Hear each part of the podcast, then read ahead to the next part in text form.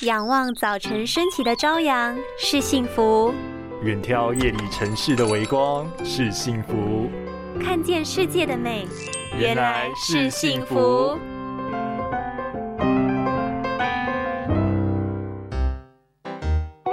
这位太太，现在天气那么热，按你的小电风扇真的会凉吗？没办法啊，天气闷又热，有风总比没风好吧？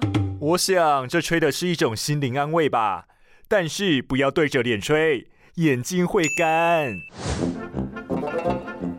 天气炎热，除了吹冷气，还有很多人会在外出时随身携带小扇子或是小电风扇来降暑。但是要小心哦，这会不知不觉中让眼睛也受到影响。因为泪水大概分成三层，有水层、免疫层跟油层。当你的风直接吹到眼睛的时候，就很容易蒸发掉油层。蒸发以后，泪水也会跟着蒸发，导致眼睛容易有干涩的问题。如果眼睛长时间干燥，就就可能会出现眼睛红、异物感、眼皮沉重、畏光等症状，严重一点还会造成眼角膜受损。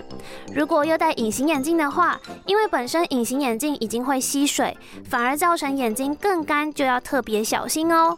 医师建议使用电扇和冷气不要直吹，最好距离两公尺，也可以避免影响身体机能哦。拥有清晰明亮的视野就是幸福，捍卫世界的保护力，一起革命。